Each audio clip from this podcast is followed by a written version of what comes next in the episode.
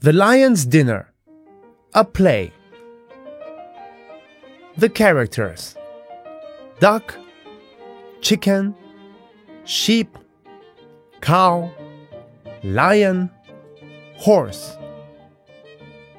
Hello, I'm a lion. What do you like to eat?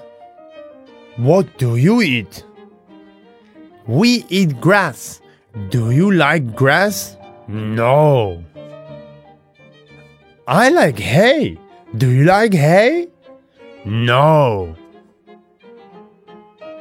You can eat some corn. Do you like corn? No.